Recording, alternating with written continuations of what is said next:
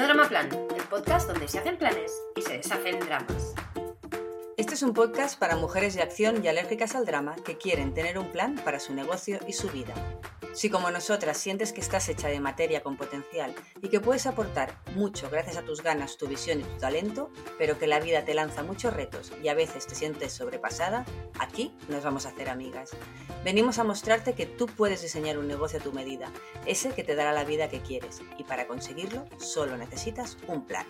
Queremos ser portadoras de soluciones, de cambios de miradas y de muchos aha moments para ayudarte a diseñar el plan que te lleva a conseguir todo lo que te propones. Nos gustaría que te tomaras este podcast como un break en tu día para disfrutar con nosotras de una conversación casual pero llena de valor sobre los temas que más te interesan de la vida y los negocios. Branding, marketing, comunicación, productividad, mindset, inspiración. Coge tu taza favorita, asegúrate de estar cómoda y prepárate para pasar un buen rato mientras compartimos contigo alimento para el cerebro y el alma. Y por qué no, mientras te lanzamos de vez en cuando algún que otro reto. Pero eso sí, siempre sin dramas.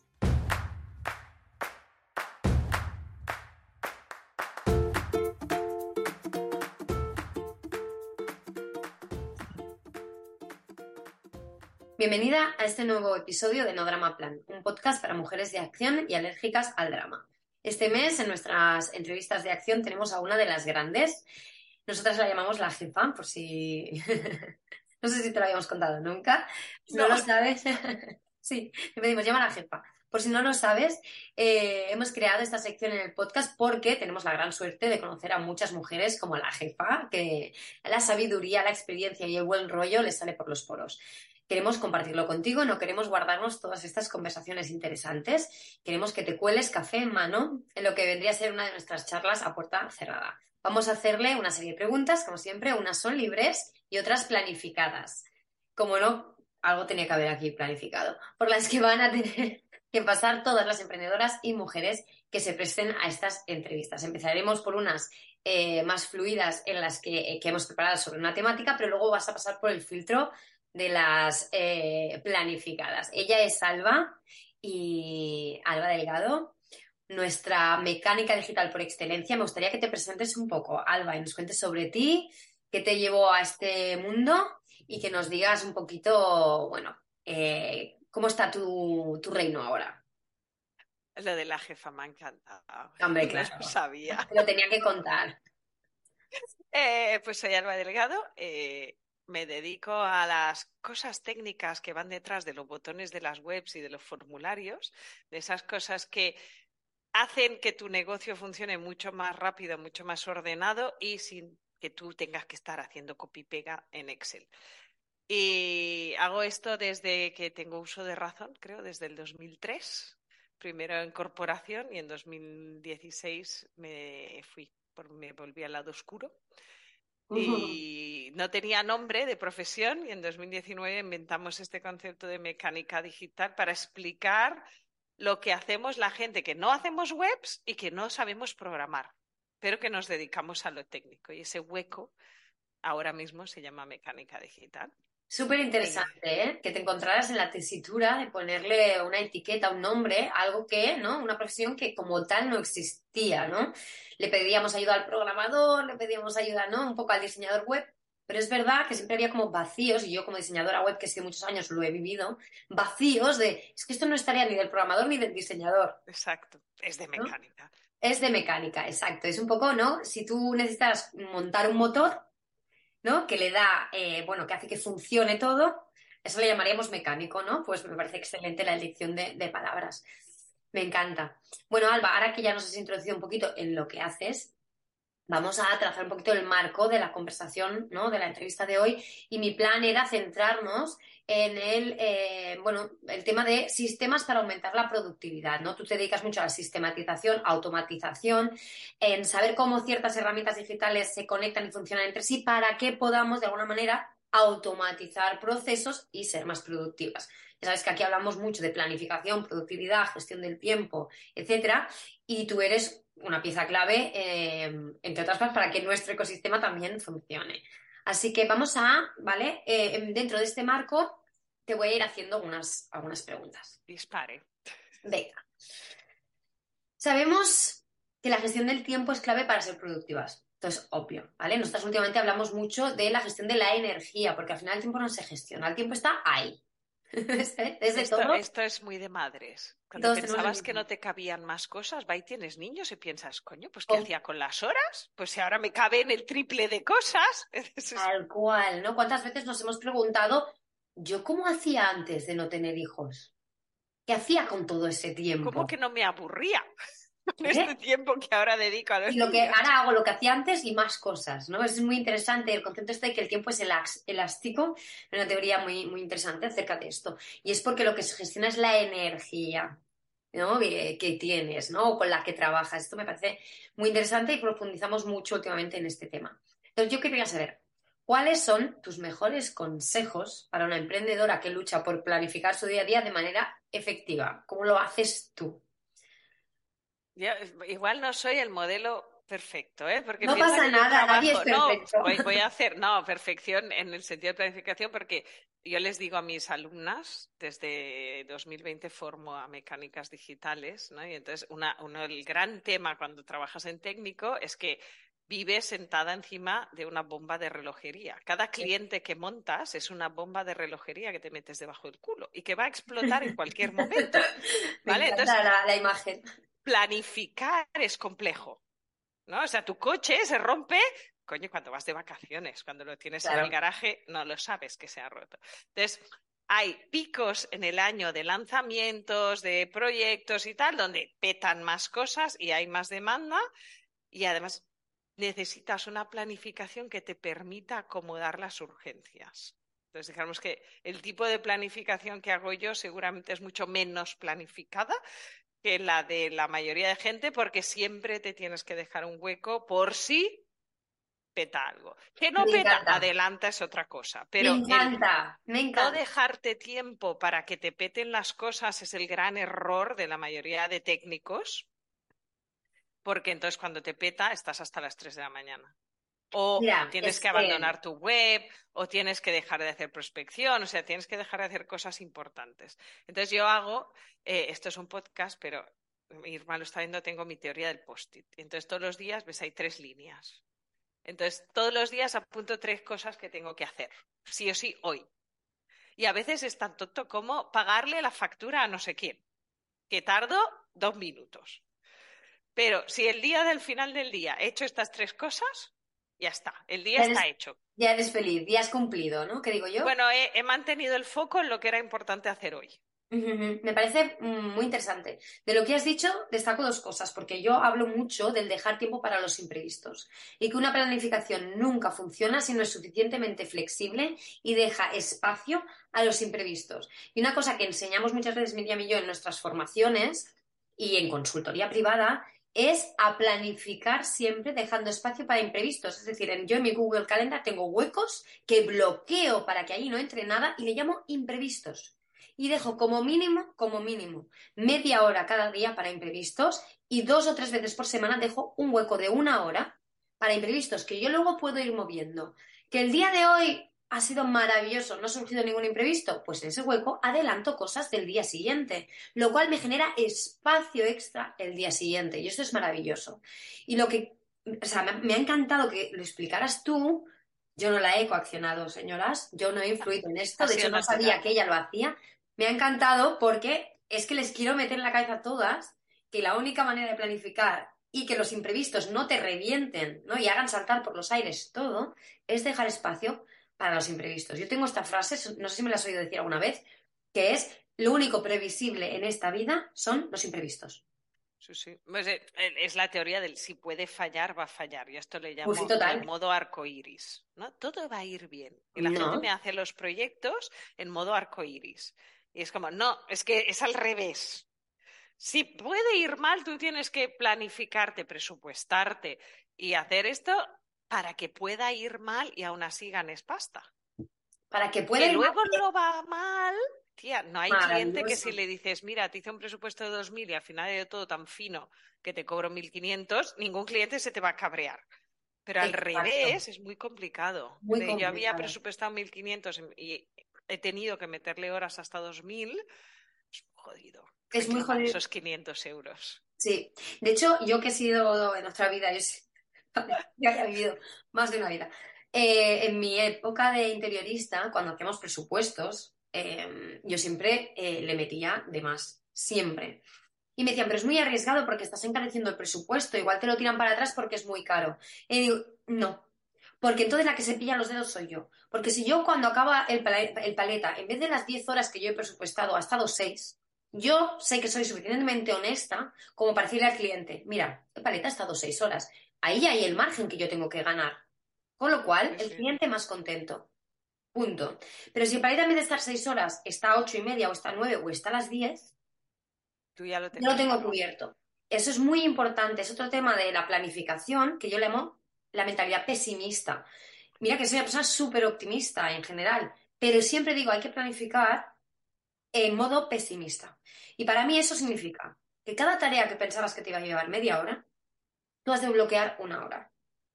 Y cuando pensás que te iba a llevar una, tú bloqueas dos. ¿Estás de acuerdo conmigo? Bueno, y esto le llamo el 3-2-1. Cuando hacemos presupuesto, es si es la primera vez que haces algo, tú te haces tu estimación de horas que vas a tardar, un poco así con el dedo en el aire. ¿eh? Diez horas, hay que imaginar. Bueno, es igual, es una. Eh, yo digo 10 y coges esa 10 la multiplicas por 3. Porque la primera vez que haces algo vas a tardar 30 horas. Luego decides cuánto le cobras al cliente, pero lo que tú vas a invertir en investigar, aprender, fallar, tal, si es la primera vez, es por 3. En la segunda vez es por 2. Porque hay unos fallos que ya has aprendido, pero luego te van a salir un montón de fallos que no sabías. Y tiene que ser la segunda vez en un periodo de seis meses. Si es de más de seis meses en sistemas, en seis meses los sistemas han cambiado enteros, ya, a veces vuelves al por tres. Vuelves al punto, al del por tres. Y si es algo que has hecho más de dos veces en los últimos seis meses, fíate de tu estimación, que normalmente no se equivoca mucho, porque esto que decíamos, ¿no? Ya sé si el paleta tiene que venir seis o diez, si esto cuando le importo peta y lo acabo haciendo a mano, entonces esta estimación es bastante correcta de lo que vas a tardar en ejecutar el proyecto. Pero sí, cuando les digo por tres, se ponen así como, ¿what? tú créeme, y al final hacen el primer proyecto y me pues tenía razón. Digo, ya, tía, no sé yo. Es la voz de la experiencia. Exacto, son 20 años, amiga. No es que yo tenga una bola de cristal, es que me dedico a esto. Es la voz de la experiencia y a mí me parece muy interesante porque nos, nos hacen muchas preguntas sobre el tema de la planificación y la estimación de los tiempos, ¿no? Y cómo sé yo cuánto tiempo me va a llevar una tarea. Y digo, mira, primero es hacer una estimación a ojo, proyectar con la imaginación, punto. Sí. Eh, estimarlo en plan pesimista, si he pensado que va a ser una hora, le voy a poner dos. Si he pensado que van a ser diez, me encanta tu regla del 3-2-1, pues si es la primera vez le pongo tres, si es la segunda vez le pongo dos. Me parece que eh, ha, de, ir así, porque si luego es menos, siempre es maravilloso. Y luego, eh, en base a lo que ves realmente que tardas, en la tercera, la cuarta, la quinta vez, te darás cuenta de que esa tarea te lleva una hora y media, punto. Pues ya está, ya lo sabrás. Pero hay que empezar a hacer la estimación para que realmente aprendas a gestionar el tiempo y a, cuantificar cuánto te lleva hacer una tarea. Eh, y a menudo nos pasa, ¿no? Que nos encontramos abrumadas por la cantidad de tareas y proyectos que tenemos pendientes. Al final hay picos de trabajo muchas veces, ¿no? Que, bueno, pues no esperábamos. Eh, me gusta pensar que es para bien, ¿no? Pues porque estás haciendo bien tu trabajo de comunicación. Es parte de la fiesta, amiga. Exacto, de repente se te plantan 10 personas más en la fiesta de las que tenías en mente y ya tienes que aprender a gestionarlo, ¿no? Me gustaría que me hablaras de estrategias o herramientas que utilizas tú para priorizar y organizar, ¿no? Que decíamos, ¿Cómo diferencias lo urgente de lo importante? Esta, esta idea de yo me pongo tres cosas básicas que han de salir hoy, ya me parece una estrategia muy interesante, ¿no? O sea, como mínimo, hoy tiene que salir esto. ¿Qué más eh, nos puedes contar? ¿O qué estrategia más utilizas? ¿O qué herramienta o qué programa o app a ti te funciona para gestionar el Voy a empezar por el post-it es lo urgente. O sea, son las tres cosas urgentes que tienen que salir hoy porque su urgencia es mayor que todas las demás y las demás cosas se quedan para mañana. Em, y yo sí que soy, yo hago mis estimaciones trabajando, trabajando, ¿eh? o sea, como si fuera media jornada. Entonces yo tengo dos días a la semana que están bloqueados, que no atiendo clientes, que no hago... Nosotras también lo hacemos. Tal, y esos son los días de hacer las cosas importantes, rollo. Eh, escribir posts, escribir contenidos, escribir newsletters, eh, escribir plannings de nuevos programas, ponerme a pensar si necesito un nuevo programa, hacer la formación que me compro, porque yo soy de esa gente que me la compro y me la hago. Si no me la voy a hacer, no me la compro. Em, entonces, esto yo tengo dos días a la semana dedicados solo a esto y tengo un día a la semana que doy clase. O sea, me quedan dos días para trabajar. En clientes. En clientes, exacto. Porque trabajar estás trabajando. Sí, es decir, eso que le llamamos trabajo facturable. Exacto, ¿no? Las billing hours, ¿no? Que se llaman las billing hours. Sí, pero es verdad que a mí me parece una estrategia muy buena para diferenciar o dejar espacio en la planificación para lo urgente y lo importante. Y el servicio de atención al cliente si lo tienes, si trabajas directamente con cliente. Y aquí esto me lo regaló una vez Pac Carrasco y ha sido mi mantra de los últimos tres años. Su urgencia no es tu urgencia. Oh, esto lo digo mucho yo. Sí, sí. Entonces, el cliente que, de hecho, ahora hace poco teníamos una clienta que tenía que migrar su web en cinco días. Y dije, pues, vale, pero necesito un diseño porque yo no diseño, yo te la monto, pero necesito. Vale, pues ya me la voy a hacer yo. Vale, pues sin problema. Llevan una semana y no la han hecho. Entonces, a veces la urgencia del cliente que tú desmontarías otras cosas para acomodar esto y luego te encuentras que la urgencia no era factible. Entonces, a veces es el, eh, Hall of Judgment, ¿no? Un poco de cuánto de urgente es esto y cuánto de realista es que esto lo vayan a hacer en 24 horas. Bueno, pues es ese margen que hablamos. Si me lo hace en 24 horas, pues esta tarde me toca currar. Y si no, pues ya en ir en feria. Entonces, en realidad, yo he notado como mucha diferencia entre trabajar con eh, emprendedoras de primer, segundo, tercer año, donde todo es para allá porque hay poca planificación a medio plazo. Y ahora sí que es verdad que trabajo con gente que ya tiene negocios solventes y avanzados y entonces son capaces de decirte esto lo necesito para de aquí tres meses, no me corre prisa o sí o estamos sacando y esto te permite planificar mucho mejor. O sea, ya no es para mañana porque quiero salir, me he inventado un curso y quiero salir de aquí un mes. Pero ¿a quién se lo vas a vender? Este tipo de cosas sí que es verdad que he notado mucho cambio en los últimos tres años. Mira, es muy interesante esto último que has dicho porque tiene mucho que ver con el perfil de cliente al que nos dirigimos, ¿no? Porque mm, esto en consultoría sale constantemente, ¿no? Que es, eh, claro, pues que si no presto el servicio, si no estoy ahí todo el rato, si no contesto los mails en 24 horas, si no, si no tengo em, una conversación directa, ¿no? O una comunicación directa con mis clientes vía WhatsApp, se enfadan o no les gusta, no se sienten satisfechos o no van a creer que soy suficientemente buena o que no estoy suficientemente pendiente, bla, bla, bla, cada una se monta la peli que quiere. La película que quiere. Sí, pero mi respuesta siempre es, pero tú quieres trabajar con gente así. Entonces, aquí, y esto es muy duro de asumir, pero la responsabilidad de estar todo el día trabajando, gente que son unos cretinos, perdón, pero es así, esa responsabilidad es nuestra.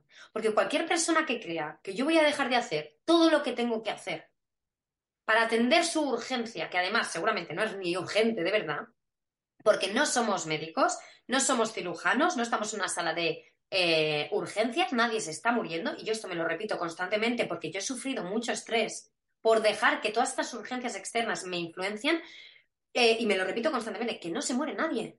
Que si yo este email lo contesto mañana, no pasa nada. Amiga. Es más, si tú no contestas el mail, al menos en mi caso, pues nosotros dejamos documentación, tutoriales y tal. Entonces el típico mail de, ay, tengo que crear un curso, no me acuerdo cómo es. Y tú.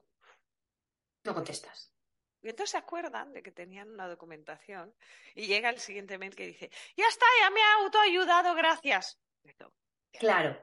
Entonces, educar a tus clientes. Eh, a ser más autónomos también, ¿eh? Y a planificarse mejor. Es decir, que eh, tú no seas lo más rápido. Exacto.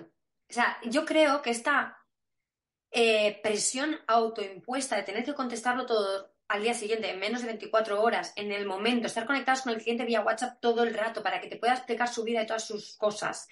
Em, es una manera de maleducarlos, entre otras cosas, a no ser autosuficientes y a no planificarse.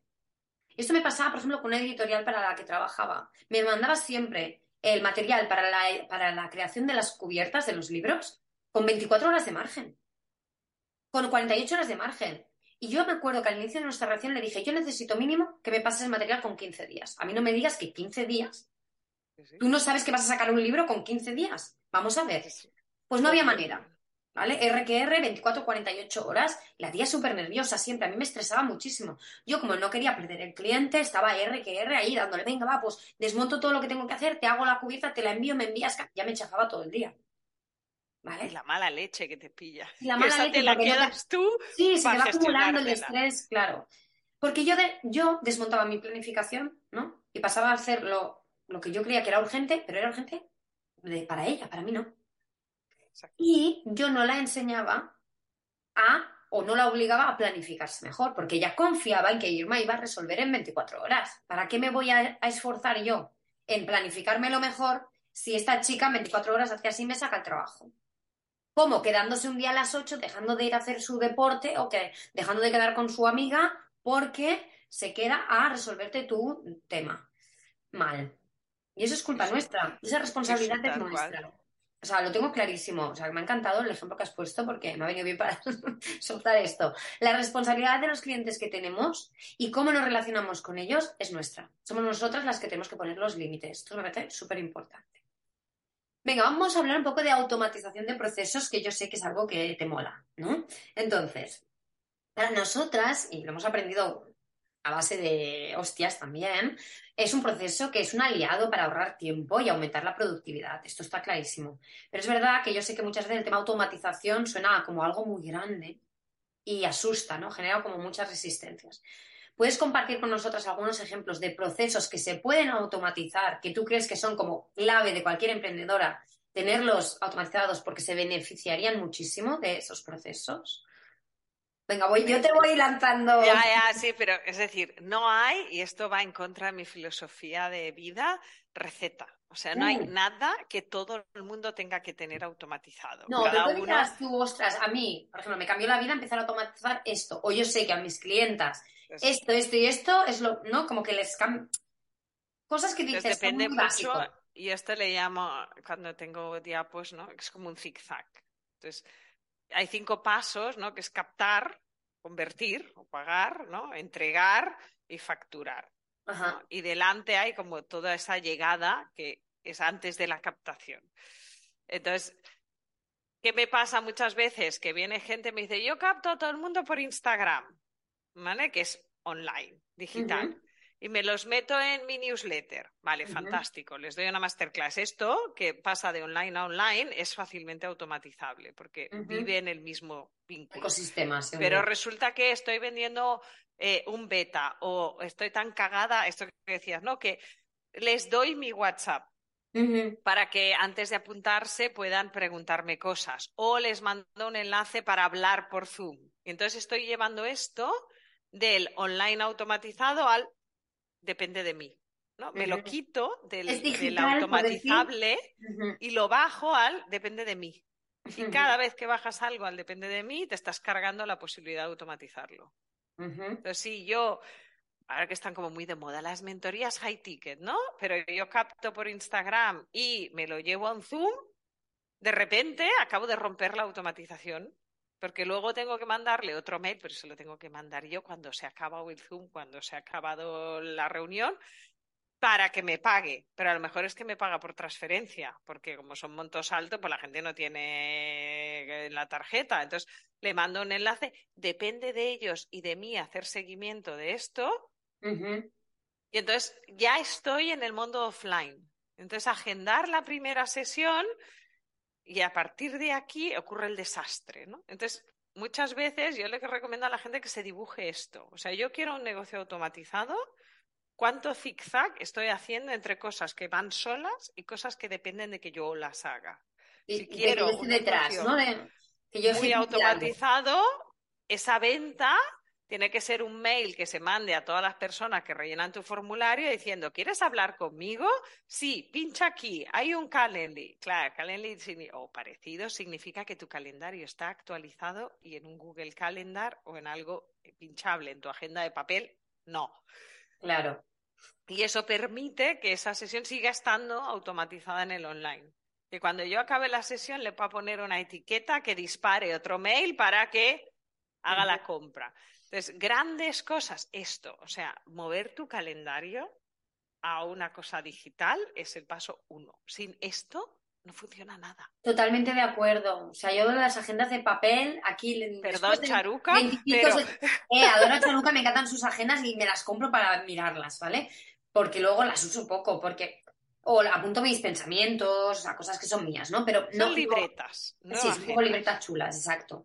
Em, pero, pero lo que no puedes pretender es estar trabajando, por decir de alguna manera, en el mundo digital y tener una agenda en el mundo del papel, porque no funciona.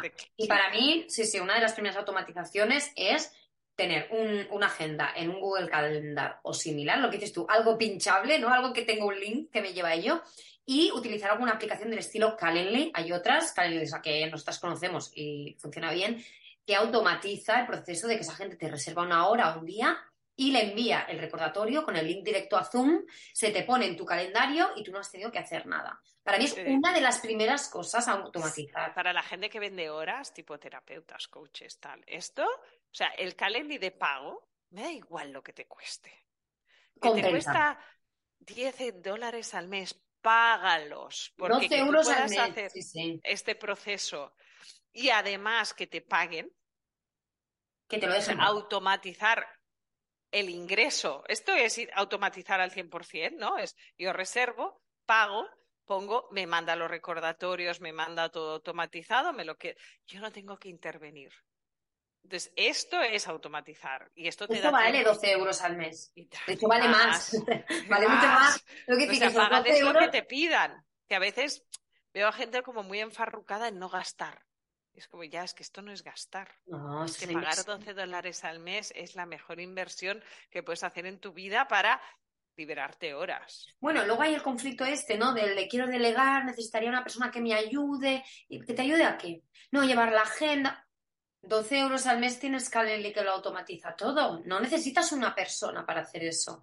Lo siento por las personas que hasta antes de la llegada de Calendly hacían ese trabajo, pero eh, para las emprendedoras con bajo presupuesto, tener una maquinaria automatizada como puede ser Calendly es maravilloso por 12 euros al mes. Yo, vamos, lo pago contentísima. De eso no me daría de bajo nunca. Nunca. Y después la otra gran automatización que para mí siempre fue una sorpresa en el otro extremo, es decir, gente que hace mucho volumen y que me siguen haciendo las facturas a mano. Claro, sí, sí, sí. Esto yo pensé, de hecho, yo me río de mí misma muchas veces y esta es una de mis grandes chistes. Yo nunca ofrecí este servicio porque no se me pasó por la cabeza que la gente lo hiciera a mano. Las facturas.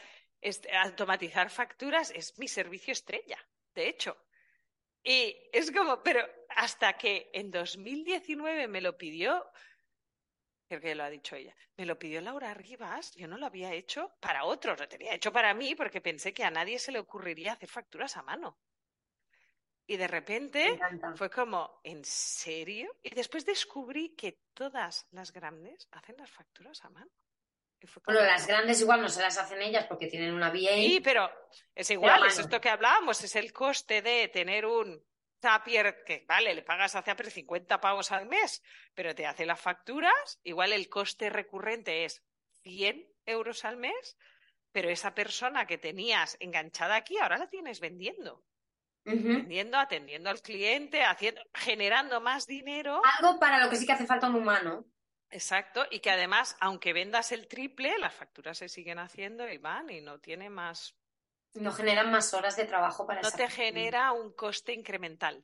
Exacto. Porque si las haces a mano, cada factura es un coste incremental que haces, ¿no? Exacto. el minutito, los cinco minutitos, el no sé qué, de cada factura. Cuando se hacen solas, vale 100 euros al mes hacer mil que hacer 10.000. Exacto, eso es maravilloso para la gente que tiene volumen. Nosotras tengo que decir que estamos en un punto intermedio porque te diría que el 80% está automatizado porque es mm, infoproducto, pero tenemos un porcentaje que son las consultorías privadas que las seguimos haciendo a mano. ¿Por qué? Porque son pocas. Porque Pero son, 80, cogemos, 20, claro, cogemos cuatro al mes. Quiero decir, cuatro facturas nos, nos sigue yendo bien hacerlas a mano, no pasa nada. Pero todo lo que es infoproducto, cuando empezamos, era una locura. Y dije, esto o se automatiza o morimos. Porque si yo quiero vender- pasar de vender 20 a 120 y luego 300, ¿cómo voy a estar haciendo 300 facturas de infoproductos al mes? ¿Estamos Vamos, locas o qué? una locura. O sea, no, no se sostiene la visión que tengo de lo que quiero que pase con el sistema que tengo. Y ahí lo vemos clarísimo, esto tiene que ir automático, punto. Luego siempre pasa, esto no sé si se puede arreglar, que alguien pone mal los datos de facturación, lo que sea, y luego te llega el típico mail. Sí, esto, pero, pero Bueno, pero es la vida, ¿no? Puede decir cosas así, ¿no? Pero es que la estupidez humana no tiene límites. Bueno, hacia no Einstein. leemos. No lo dices tú, lo dice Einstein. ya está.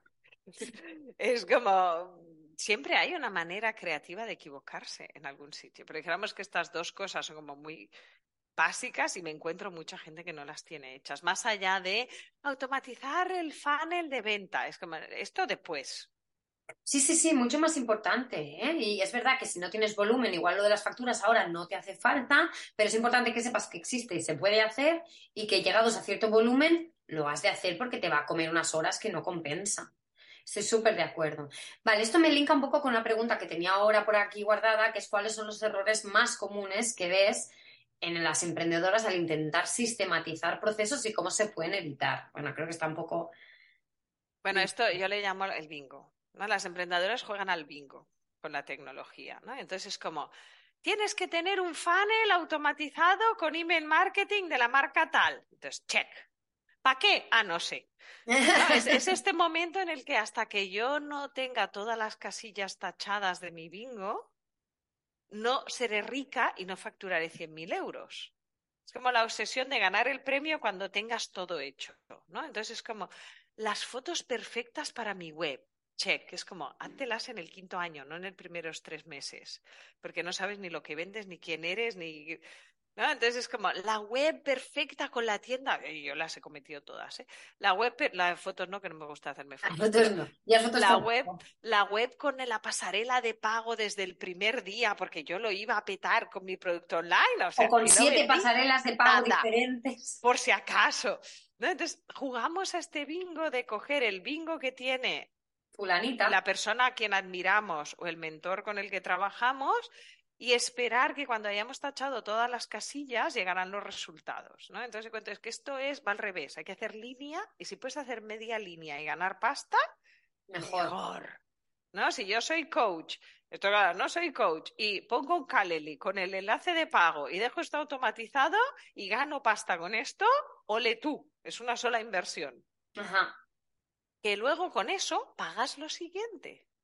Porque con esas horas que tienes libres escribes tu web, pero si no logras eh, liberar horas y dinero, no llegas a ningún sitio. Entonces la gente se lo ve como una superinversión global de la casilla del bingo y en realidad es que vas tachando el siguiente con lo que generas en el primero. Estoy súper de acuerdo. Yo le llamo las, las opciones o las, los planes mínimos viables, ¿no? Miriam y yo que nos dedicamos a hacer planes de acción, siempre dividimos por fases. Y lo que acabas de decir tú, quizá hacerte la sesión de fotos va en la, en la segunda o en la tercera fase, no va en la primera. La primera va a crear algo que se sostenga y que sea lo que le llamamos mínimo viable. Y puede ser que no necesites una web, que te hagas una landing con MailChimp, que te deja hacer landings gratuitas, que no está bajo tu dominio, pues no pasa nada. Tienes una URL a la que enviar a la gente donde explicas qué haces, cómo lo haces y por qué te han de elegir a ti. Y con eso puedes empezar. Y nosotros somos el ejemplo perfecto, porque yo soy diseñadora web para Planifica y Vencerás, que empezó como algo en plan, vamos a, vamos a ver si esto funciona, ¿vale? Creamos una landing con MailChimp en 45 minutos, ¿vale? Que quizá yo la creo más rápido que gente que no tiene ni idea. Vale, ok. Te queda más bonita Te queda de más 45 chuli. minutos. Menos tiempo, mejor resultado, pero bueno, que en una mañana te la puedes montar que queda digna, tiene un formulario para que te vayan entrando leads, explica tu servicio y puedes dejar un contacto para que te escriban. Y te ha costado cero euros, una mañana de trabajo, pero puedes eh, empezar con una versión mínima, viable, que funciona y que te empieza a generar dinero, que puedes empezar a monetizar para con ese dinero empezará Hacer lo siguiente. Yo pasos. ocho años en hacerme fotos decentes. No Toma. hagan tanto. Bueno, yo No cinco, falta. ¿eh? Yo cinco, Pero- siendo diseñadora web, cinco años en hacerme Pero es que es de fotos estas cosas que piensas. Ahora no es, eh, no No, es urgente ni inversión. es importante. Es como tengo otras cosas que me generan dinero. Y hay que saber filtrar, yo creo que esto es lo más difícil, ¿eh? En qué realmente vale la pena invertir ahora. en Y si no sabes hacerlo, dinero. ¿Eh? en generar dinero, en monetizar, está. en monetizar. ¿Qué necesitas para poder monetizar? Si, si en tu caso, quizá es, en muchos casos es una foto digna para que la gente vea qué cara tienes, pues igual te has de ir a hacer una sesión de fotos de 100 euros, pero no de 500, con atrecho, estilista.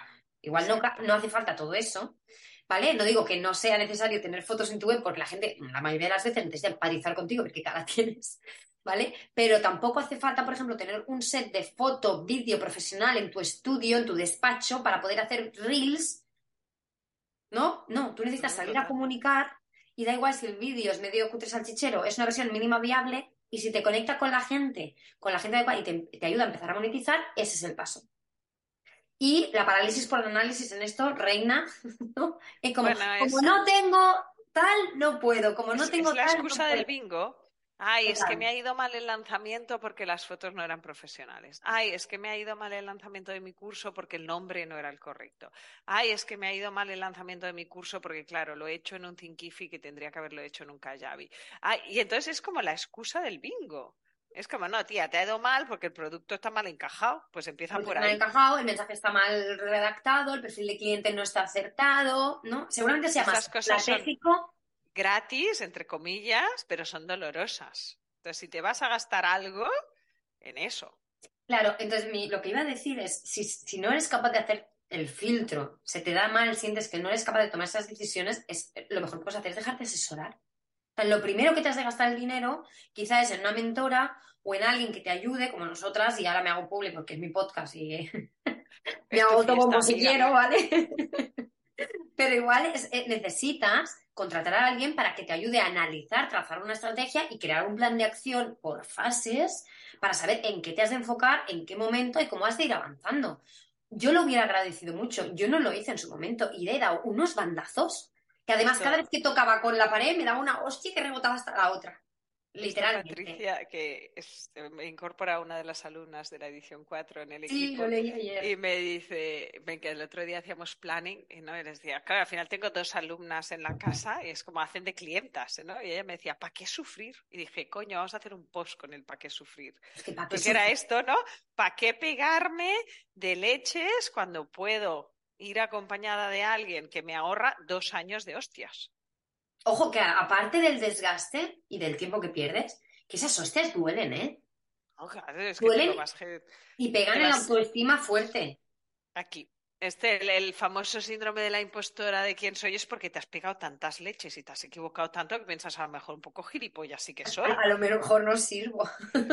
¿no? Entonces, si puedes ahorrarte todo esto y dejártelo para las tortas de luego, Pero con, con una confianza como más sólida en tus capacidades, que esto lo digo yo mucho, ¿no? Al final esto, eh, en este mundo nosotros lo que hacemos es transformar, esta frase me la dijo Miriam el otro día y me encantó, transformar capacidades en talentos. Tú tienes la capacidad, pero hasta que no lo desarrollas, lo afianzas, lo, lo solidificas, por decirlo de alguna manera, no es un talento monetizable. Y esto, ¿no? Eh, si alguien te puede acompañar a transformar la capacidad en talento y cuando ya lo tienes solidificado, ir a pegarte las hostias que te hagan falta, porque todo el mundo se las ha de pegar, pero mucho mejor, yo creo. ¿eh? Yo lo hubiera agradecido mucho. ¿eh? Yo contraté una mentora que, de hecho, eh, creo que la hemos compartido tú y yo, Gloria, eh, cuando estaba ya bastante pa'lante. Y Sí. me hubiera ido muy bien hacerlo mucho antes. No, esto, esto es así, el para qué sufrir va a quedar como parte del... Me del gusta, me gusta, me, me gusta este pa' qué sufrir, ¿eh? Me gusta, me lo voy, te lo voy a robar, te voy a, te voy a citar, pero me gusta Este- mucho. este- el este sufrir. Eh, pues, pues ya le pediremos a Patri el apellido para citarla bien. A ver, a mí me pasa, que también lo veo mucho en, la- en las chicas, ¿no? Que nos, que nos escriben, que, no, que forman parte del planazo de nuestra membresía, que, que escuchan el podcast, nos dejan comentarios, que eh, se sienten desbordadas, ¿vale? Con esa sensación de que no avanzan. Yo siempre digo lo suficiente, porque avanz- no avanzar es muy difícil. ¿vale? Pero que sienten que no avanzan lo suficiente, que muchas veces más es un tema de perspectiva que no real. Pero bueno, ese feeling, ¿no? De es que me ha pasado el día. Te has, puesto encima todo el trabajo de tres años para este año. Bueno, claro, eh, somos muy Es que no avanzas porque mm, Claro, yo al final a los clientes me decían, es que yo quiero, antes hablaba, ¿no? Me decía, es que necesito montar la escuela y el email marketing y el tal y tal y tal. Y, ¿Por qué no tengo nada digital? Y es como, y lo quiero todo ya. Es como, no. para mañana. Es que tú no vas a poder con esto. Vamos a hacer una sola cosa y cuando acabemos una cosa haremos la siguiente. Y a veces las emprendedoras nos ponemos en modo arrastrar. Ese proyecto que yo no hice en el 2020, me lo arrastro para el 2021 y le añado, ¿no? Pues si no hice la web en el 2020, esto nos reíamos con Ona un día en, las sesiones de planificación, ¿no? porque decía, es que llevo con la web desde el 20, entonces la arrastré del 20 al 21, y en la 21 tenía la web y las fotos, y entonces no hice ni la web ni las fotos. Entonces me lo arrastré al 22 y puse la web, las fotos y eh, la tienda online para cobrar mis servicios, y así vas arrastrando cosas que si no cabían hace tres años, ¿cómo quieres que quepan ahora? Que le has puesto cinco cosas más.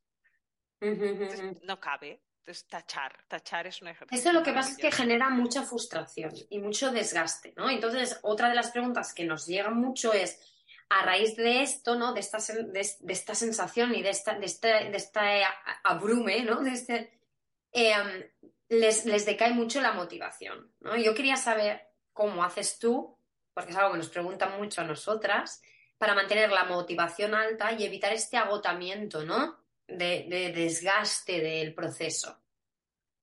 Yo me pongo un proyecto al año.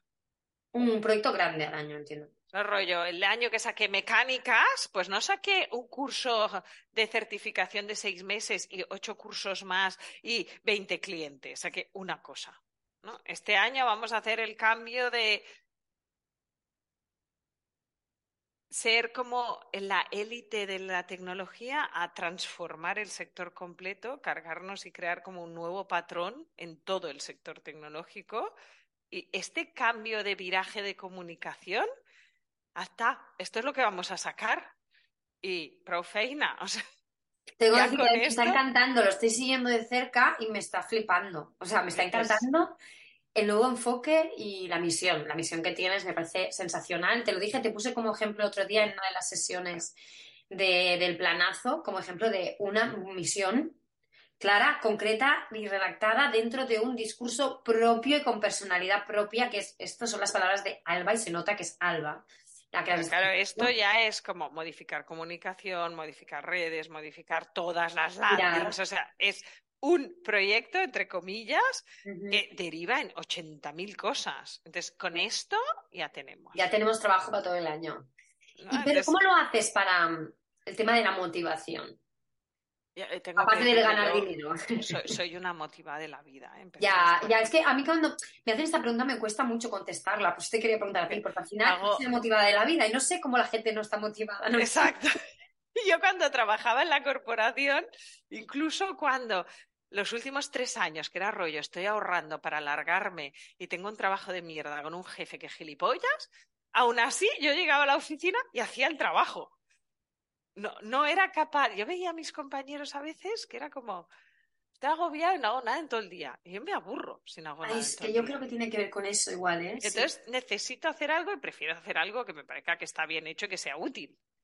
Entonces, es verdad que hago una cosa que me flipa eh, he logrado tener un negocio que está estabilizado, que funciona, que no me da los sustos, ¿no? De, coño, este mes no hay. Vale, pues esta parte está como estable y, yo me levanto por la mañana muy feliz, ¿no? No tengo bajones de motivación, así como de me da crisis y, y no veo dónde voy. Es verdad que yo soy la señora planificación a 20 años. Bueno, pero ves que hay algo ahí de planificación, ¿no? Tú tienes una visión, ¿no? O sea, yo lo digo muchas veces que la motivación para mí está ligada a la visión. Si no tengo una visión clara de lo que quiero conseguir, es muy fácil que me desmotive por el camino. Días buenos y malos los tenemos todas. todas, ¿vale? Pero lo que hace que yo no me plante aquí, que no me está viendo nadie, a ponerme una serie de Netflix y me deje los cuernos en escribir la mejor newsletter que he escrito en mi vida, está ligada a que yo cierro los ojos y veo a Irma y a Miriam de aquí 5, 10, 15 años y lo que veo me flipa. Y eso va, va, a llegar y lo voy a conseguir si hoy escribo esa newsletter o si hoy me curro mm, este programa. Lo que sea, eso que te da pereza hacer. Igual te da esta perecilla, ¿vale? Que a mí me gusta mucho lo que hago, siempre digo que tengo mucha suerte en ese sentido y que no me importa ganar menos dinero mientras me dejen en paz haciendo lo que hago que me hace feliz. Eso es, pero es esto, es la, la visión esta, yo, lo, yo creo que lo había contado antes, yo decidí a los 30 jubilarme a los 50. Y esa decisión hizo que tuviera un hijo a los 32, aunque no tenía pareja, porque no me iba a esperar a los 45. A encontrarla. No, no quería jubilarme con un niño de 8 años. Porque entonces no te puedes jubilar. Muy bien pensado. Quería jubilarme con un niño de 18. Eh, y además la decisión de dejar la corporación en algún momento, ¿no? De, porque al final la corporación a los 50 es up or out, o sea, o te expatrias o viajas o no tienes vida o te vas. Irte a los 50 es no trabajar nunca más, muchas veces. Entonces, todo el plan de quiero tener tiempo para disfrutar de mi vida después de haber trabajado muchos años, empieza desde ahí. Entonces tomas decisiones que van alineadas en esa línea. Es verdad que me quedan tres de ese plan. Entonces ahora tengo que hacer una cosa muy rara que no había hecho nunca, que hicimos este fin de semana con mi marido, que es sentarnos a hacer un plan común. Y, financiero, mm, mm, entiendo también. Bueno, es que queremos, ¿no? Que visionamos en cinco, porque a él si le pongo diez se me estresa. Entonces lo hicimos a cinco. Ah, no solo el mío, vale, vale. Eh, para mí cinco es como, coño, esto me aprieta mucho las tuercas, pero mm. bueno, vale, vamos a empezar por cinco. Acepto barco, ¿no? Entonces hicimos el plan a cinco años de las cosas que queremos tener y hacer en estos próximos cinco años y de ahí después sale un plan financiero, ¿no? Vale, queremos irnos a Estados Unidos con toda la tropa. A los que me estén escuchando y no sepan mi vida, yo era madre soltera autónoma y Tinder me juntó con un separado con tres hijos y ahora tengo cuatro adolescentes en casa. Eh, un equipo de fútbol casi. Casi, y un coche que parece un autobús. Eh, pero llevar a seis personas a Estados Unidos a hacer un viaje, pues no es barato. Y tampoco vamos al viaje cutre, yo quiero el viaje full equip. Entonces, eh, bueno, pues esto hay que poner la pasta encima de la mesa. Entonces, aquel momento de. ¿Cómo la vamos a conseguir, no? ¿Cómo, la vamos a conseguir? Pero tener eso que decías tú, ¿no? Esa visión de yo para qué estoy haciendo esta mierda de curro hoy, que no me apetece nada hablar con este cliente, que me da por culo, pero eh, Dentro de dos años te voy a llevar a la tropa a Estados Unidos. Claro, es que para mí la, motivación va muy, muy ligada a la visión de lo que queremos conseguir. O sea, del, macro. Entender el micro de hoy, lo que estoy haciendo hoy, solo se entiende y, se mantiene la motivación alta si el macro de lo que vas a conseguir es algo que realmente te mueve, te emociona y te, y te, ¿no? te genera una ilusión potente. Para mí la ilusión es un motor súper potente pero claro, mm, si no, la, si no sabes qué quieres conseguir, hay una frase de Mel Robbins que últimamente me repito mucho que me encanta porque yo he pasado por ahí, que es, la gente no consigue lo que quiere porque no sabe lo que quiere. Exacto. Sí, sí. Una vez tú tienes claro lo que quieres, contra viento y marea. La motivación no baja, porque yo sé lo que quiero conseguir.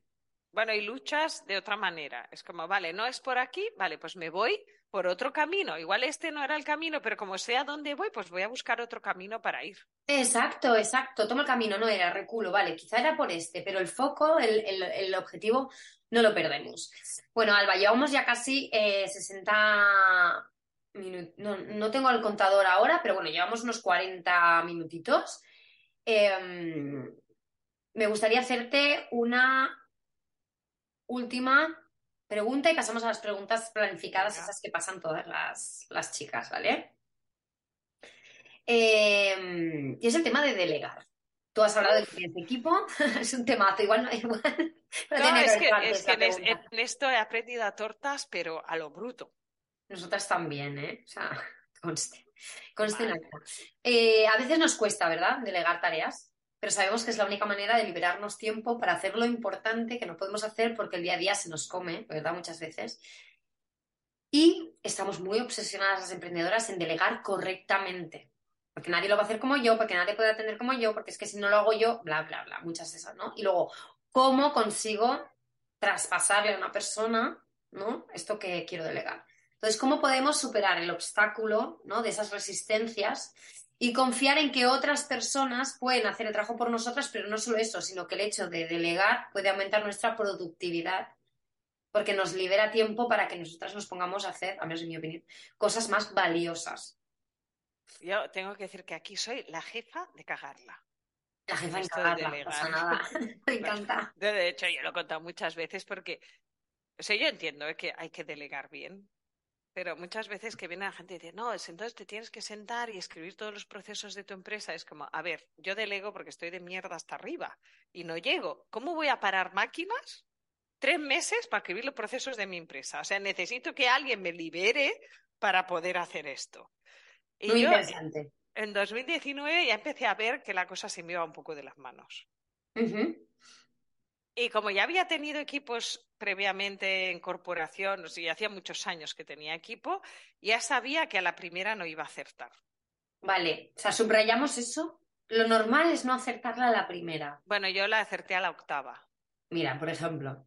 ¿Vale? Por decirlo así. Entonces, claro, pero si tú ya ves que te está, que te sube el agua de nivel, que te está llegando al pecho y dices, coño, y a la velocidad que sube, me va a llegar el agua a los ojos en seis meses, eh, pues empiezas probando. Y lo normal es que la primera no sea la correcta, porque tú, sobre todo si nunca has delegado, eh, es aún peor, ¿no? Si tú no sabes delegar, no sabes mandar, y la otra persona no sabe por dónde le da el aire a veces tampoco, porque no se lo estás contando, esto no va a salir bien.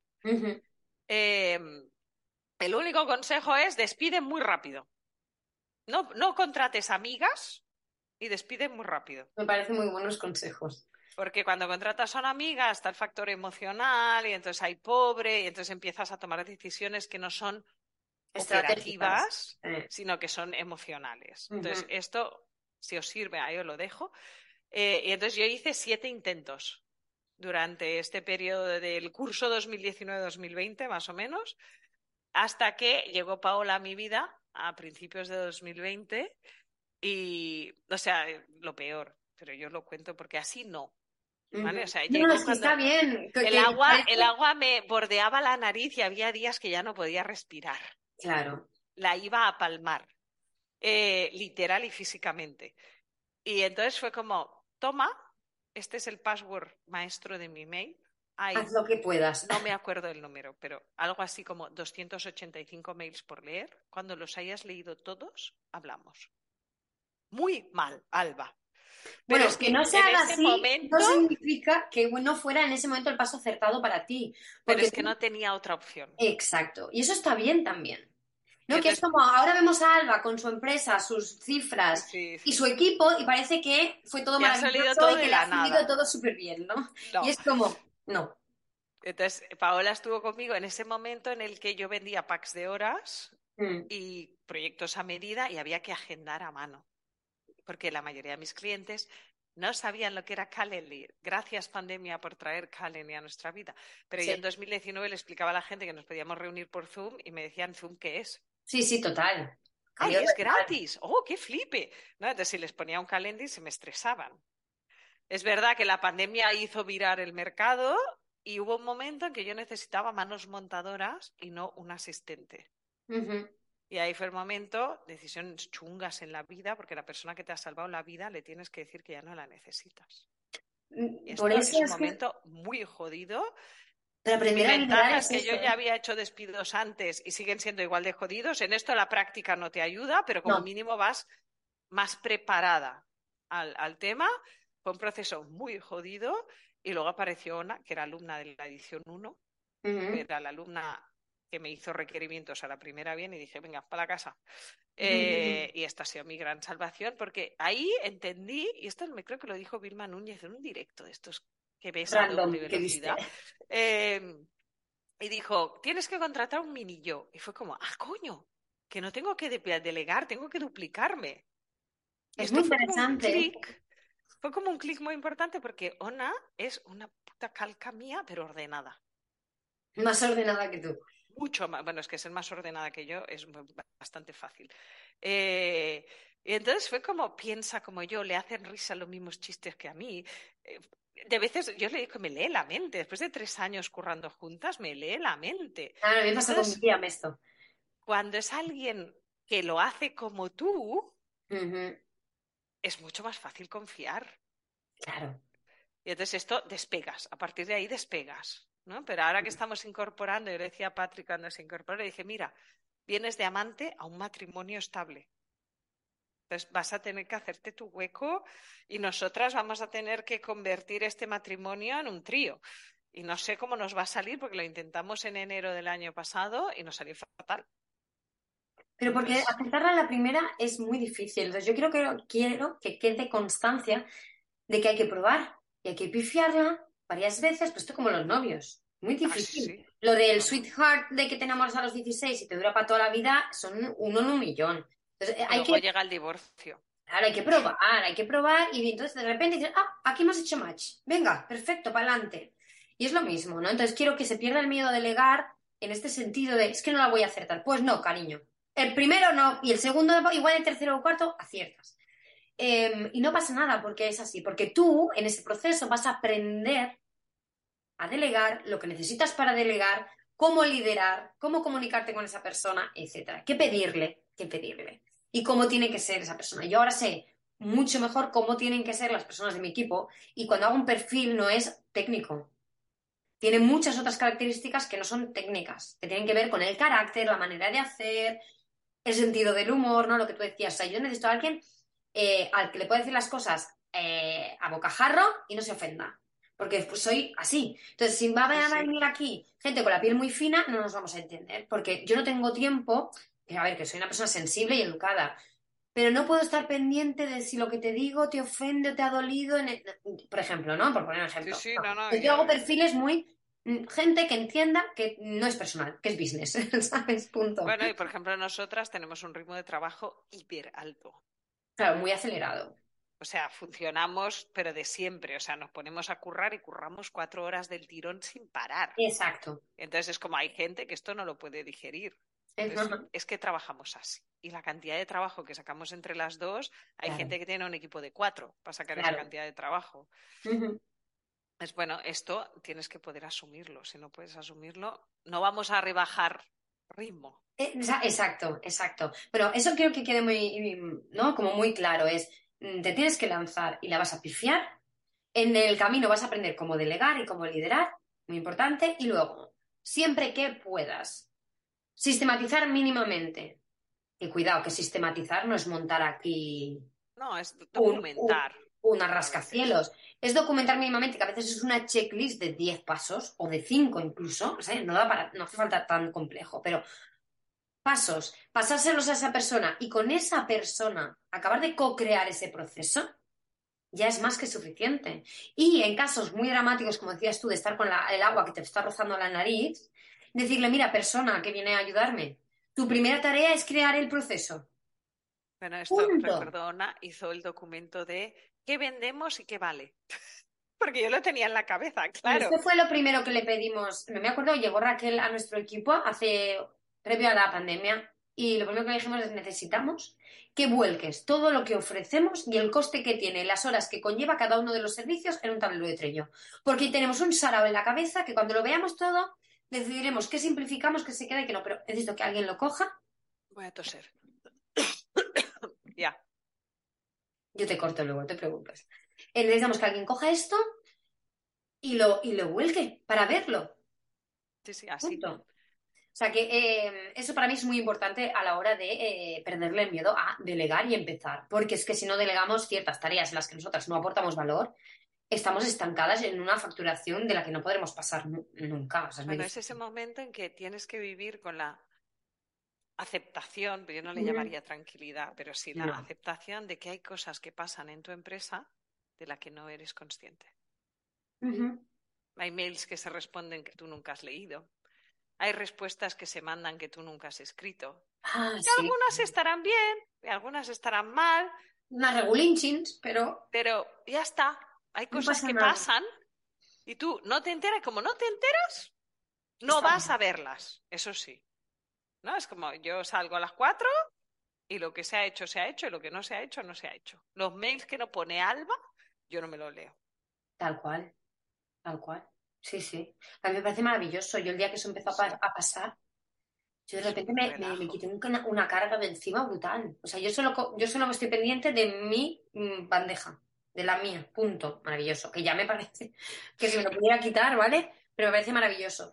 Y mm, me gusta mucho esta idea de, eh, en el momento en que empiezas a crecer, empiezan a pasar cosas en tu negocio de las que tú no sabes nada. Esto da mucho vértigo, pero ahora tiene que aceptarlo y abrazarlo. otra. Aceptarlo y Bueno, hay clientes que yo los vendo y los monta Ona porque sabe más que yo y yo no he vuelto a hablar con ese cliente más que para cobrarle. Entonces, bueno, esto funciona así, pero yo sé que están contentos, yo sé que ella lo hace mejor que yo, porque yo hay cosas que ya no sé hacer. Y me dedico a crear visiones diferentes para el mundo y a empujar a otras mujeres a lo técnico. Es que eh, acabas de decir algo muy clave, muy importante, que es para poder tener un equipo en el que confiar, que reme a tu favor y en la misma dirección, tú tienes que saber transmitirles la misión, la visión y la filosofía de empresa que tienes. Y una cosa que yo les hago hacer, un ejercicio que les hago hacer muchas veces a las chicas que nos vienen a consultoría es un manifiesto. Sea, escribe, redacta cuál es tu filosofía de empresa, ten muy claro cuál es tu perfil de cliente ideal y cómo quieres que tus empleados o empleadas traten y se comuniquen con esos clientes. ¿Verdad que no los vas a tratar tú ya directamente a esos clientes o en un, primer contacto no los vas a tratar tú?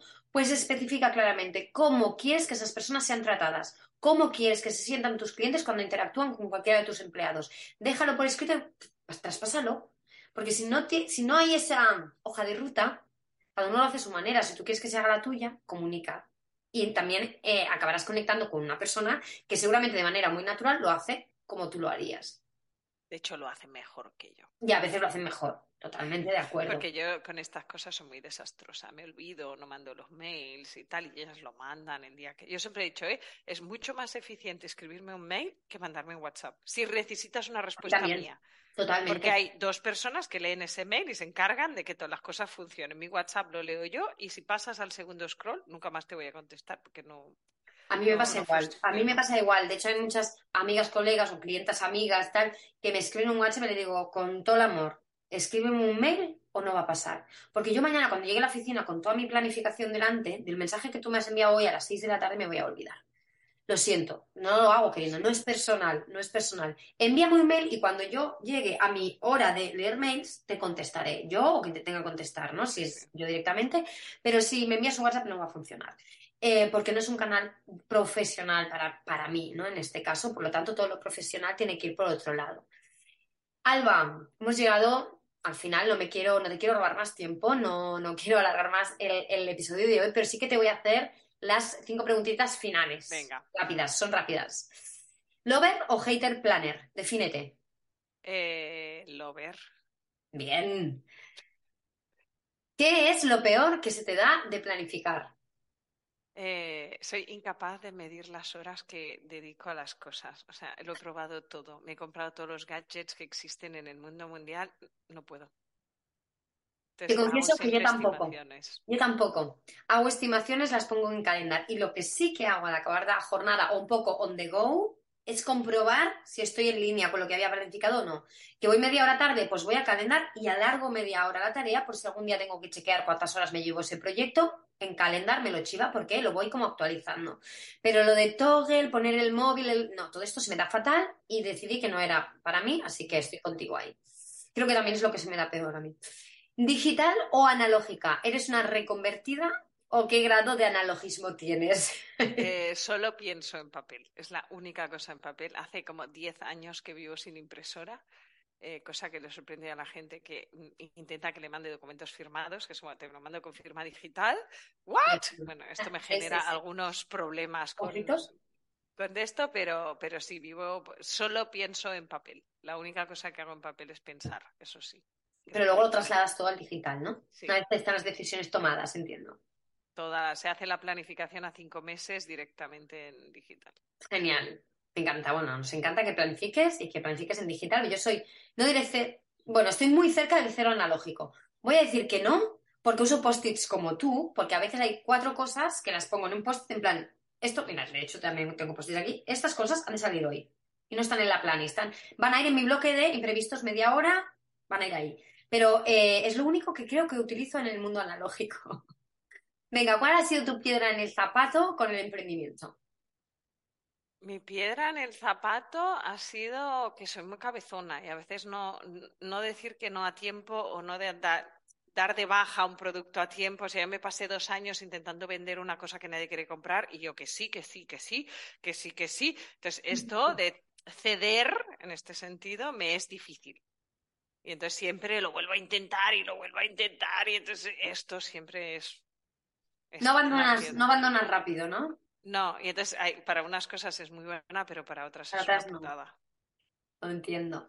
¿Y qué recomendación de libro o TED Talk o peli o docu nos dejas? Eh, esta me la vi, pensé, me la tengo que pensar y no me la he pensado. Pero sí que es verdad que va a decir, eh, me he leído un libro últimamente que me ha encantado, que se llama Traction, que habla de ah, aceleración de negocios. Me ha parecido brutal.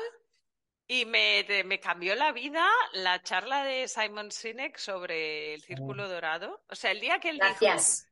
El cerebro que toma las decisiones no tiene capacidad de habla, cosa que yo en ese momento no sabía, fue como un catacrack mental. Fue como, ¡ah! ¿Ah ¿Qué? ¡Un momento! ¿Qué? Como, ¿what? Entonces, ¿yo qué estoy haciendo el primo? Total. Esa charla yo me la habré visto 25 veces, ya os lo digo. Cada vez que la, que la mm, recomiendo, la vuelvo a ver. Y cada vez que la veo me vuelvo a enamorar de Simon Sinek yo creo que es mi amor platónico de la distancia. Y además ahora está muy guapo. Con su barbita y tal. Está muy guapo. O sea, esa charla es una, a nivel audiovisual, es un churro. Sí, sí, sí. Es ese momento en el que el contenido es suficientemente bueno para que la charla, ese flip chart, o sea, lo más cutre. Es exacto, o sea, el, el vídeo es una porquería, el sonido es malísimo, todo horrible, pero el contenido, el mensaje es tan potente que da igual. Eso es un gran qué. O sea, emprendedoras, apuntad, hecho mejor que perfecto, mensaje muchas veces más importante que la, forma, ¿no? Y lo dice una diseñadora, pero es así. O sea, em, misión, visión, valores, mensaje pesan más que la forma. Me encanta que hayas recomendado esta, esta charla, ya lo ves. Venga, la última, visión a un año. Solo pedimos un año vista. ¿Qué planes tienes? Queremos saber. Este año, bueno, yo hago cursos escolares como las mamis, porque vamos así, los años no son naturales, son de septiembre a septiembre. Y entonces este curso es todo el despliegue de esta nueva visión de transformar el mundo a no code femenino y colaborativo. Y esto implica cambiar cosas de los productos que tengo. De hecho, hemos prevendido ahora eh, la última edición de mecánicas de la certificación como es, porque como es, no, no entra en la visión. Eh, bueno, tomar este tipo de decisiones de adaptar el producto a la visión más profunda, decir, vale, de todo lo que tengo, ¿cómo hago que lo que, tengo responda y dé servicio a esta visión? Y esto implica pues cambiar algo de la membresía, de cómo está montada y que encarne ese valor de colaboración real y rentable, hacer de mecánicas un movimiento más que una élite. Y entonces, bueno, este año me toca desplegar todo esto poco a poco por no abrumar, por no, porque todos estos virajes no los puedes hacer de golpe. No. tienes que ir haciendo cosas que la gente te vaya entendiendo dónde vas. Sí, sí, poco a poco, ¿no? El giro no se hace de golpe 180 grados, sino que se hace, ¿no? 10 grados, 10 grados, 10 grados, poquito a poco. Pues bueno, será un año de este viraje, de viraje lento, pero muy, está ya muy enfocado y muy planificado. Y bueno, espero que vaya bien. Yo creo que sí que la respuesta está siendo guay, a pesar de que vamos soltando poquito. Y ya veremos cómo va. Aquí estaremos para verlo, Alba. Ya sabes que te seguimos muy de cerca. Dinos cómo pueden contactar contigo o seguirte también de cerca las chicas que nos escuchan. Eh, cómo conectan contigo. Pues en, alba.albadelgado.com, mail, eh, en mi web, albadelgado.com y en Instagram, pero no me manden privados de Instagram. Tampoco los miro. Bueno, los miro poco y mi Instagram se vuelve lelo y me los pone en conversaciones ocultas por palabras, no sé qué, y luego no veo nada. Entonces, no sé. Pero la podéis seguir en su perfil, que es muy bueno. Eh, sus posts a mí me encantan, yo siempre me paro a leerlos, porque además Alba escribe muy bien, siempre te lo digo. Eh, y es Alba Delgado, ¿verdad? Alba Delgado guion bajo com, como si fuera punto com. Alba Delgado guion bajo com. Bueno, Alba, ha sido un placer, nos, nos, vamos a tener que despedir. Yo podría estar hablando contigo horas, me he dejado preguntas porque tenía muchas para hacerte, pero bueno, para otra edición de estas entrevistas en acción. Em, me encanta que hayas venido aquí a hablar de tu historia, a compartirla, ¿no? De compartir esos aprendizajes creo que es vital para que podamos también a través de ti ayudar a otras mujeres que están en el proceso. Y, y me encanta. Un abrazo grande. Gracias, un abrazo. Y con esto acabamos el episodio de hoy. Se te ha pasado tan rápido como a mí. Desde aquí te felicito por haberte dedicado este tiempo y haber apostado por dejar atrás el drama para pasar a la acción como la mujer que eres, creativa, independiente y consciente de su potencial y capacidades. Hasta el próximo episodio. Esperamos que sigas deshaciendo dramas y haciendo planes.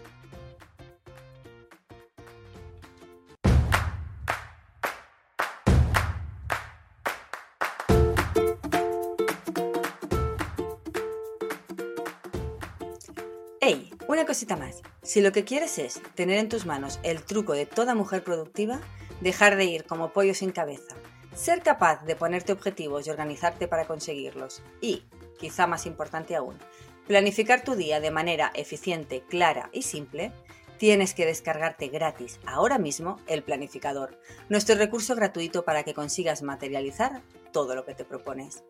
Gracias al foco y la claridad que nos da nuestro planificador, nosotras hemos conseguido tener un equipo y un negocio sostenible y próspero. Y ahora queremos que lo tengas tú. Así que te dejamos el link para que te lo descargues en las notas de este episodio. Tener el control empieza por una buena planificación. Y recuerda, lo único que te separa de tu sueño es un buen plan.